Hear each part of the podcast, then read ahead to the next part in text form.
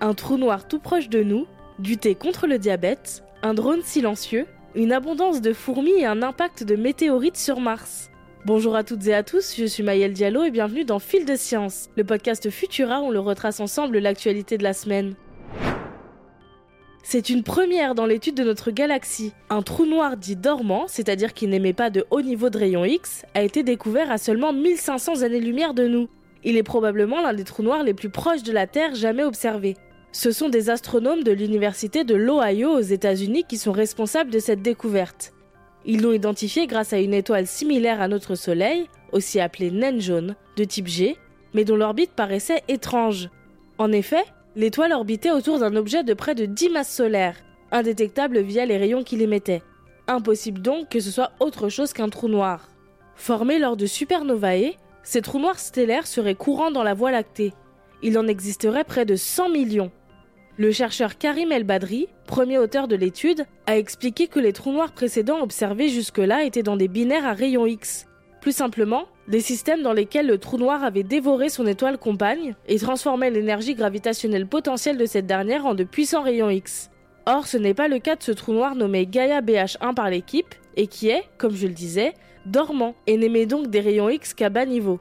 Pour Karim El-Badri, la découverte de Gaia BH1 met en lumière toute une population de petits trous noirs cachés qui restent encore à découvrir. Ces résultats de recherche ont été présentés à la réunion annuelle de l'Association européenne pour l'étude du diabète à Stockholm.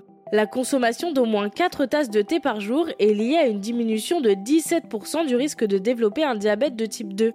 Parmi différents facteurs comme le sexe, le pays ou le type de thé, seule la quantité de thé présente un impact. Les chercheurs ont expliqué que les polyphénols présents dans le thé pourraient être à l'origine d'une réduction de la glycémie. Attention, il s'agit d'une association et non d'une preuve formelle. De plus, les données sont basées sur des déclarations de sujets tests quant à leur consommation de thé, et elles peuvent donc être source d'erreurs. Une bonne nouvelle, mais à prendre avec des pincettes donc. Se faire livrer par drone, ça fait rêver. Mais il y a tout de même un obstacle de taille, la nuisance sonore. Or, une solution a peut-être été trouvée la société Undefined Technologies vient de réussir le troisième vol d'essai de son drone cargo silencieux à propulsion ionique, Silent Ventus. Bon, en vérité, la technologie dite silencieuse ne l'est pas tout à fait. Mais Silent Ventus émet désormais moins de 75 décibels contre 90 lors de son premier vol. Il a également établi un nouveau record d'autonomie, 4 minutes et demie contre 2 minutes et demie pendant les premiers essais. Contrairement au quadricoptère doté de rotors, Silent Ventus est équipé de grilles composées d'électrodes qui créent des champs électriques. En clair, ce procédé ionise les molécules de l'air, produisant ainsi une poussée suffisante pour faire décoller l'appareil.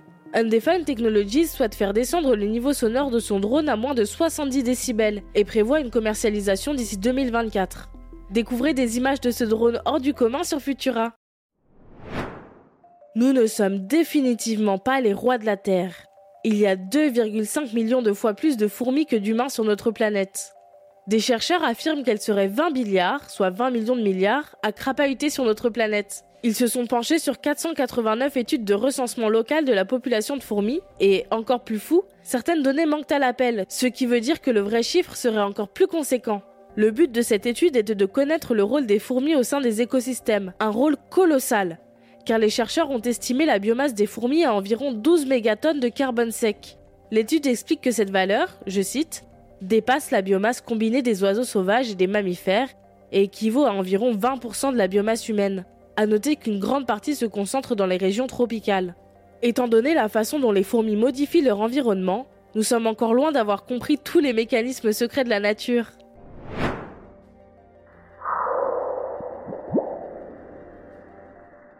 Vous avez entendu? C'était le bruit d'une météorite heurtant Mars. Impressionnant, non? Une équipe est parvenue à enregistrer ce bruit grâce au sismomètre martien CEIS et aux caméras de la sonde Mars Reconnaissance Orbitaire. En mesurant le décalage entre le son de l'explosion et l'arrivée des ondes sismiques jusqu'au capteur, les chercheurs ont pu estimer la distance de l'impact et confirmer son apparition grâce à 8 sondes en orbite. Résultat des courses? Un cratère de 10 mètres de diamètre. Cette étude est une première pour la détection d'impact avec le sismomètre CEIS. Raphaël Garcia et son équipe pensent que d'autres impacts ont été enregistrés avec l'appareil, mais qu'ils n'ont pas été capables de les différencier de simples séismes. C'est aussi la première fois que l'on détecte des infrasons sur Mars. C'était la dernière mission de Seis avant sa mise à la retraite, avec la fin de la mission d'Insight lancée en 2018. Il termine sur une belle note, lui qui nous aura tant surpris pendant 4 ans. On réécoute le bruit de l'impact?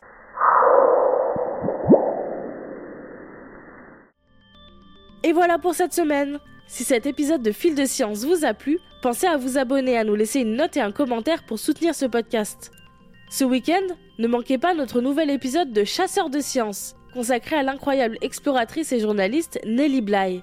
Quant à moi, il ne me reste plus qu'à vous souhaiter un excellent week-end. Et surtout, restez curieux. À bientôt!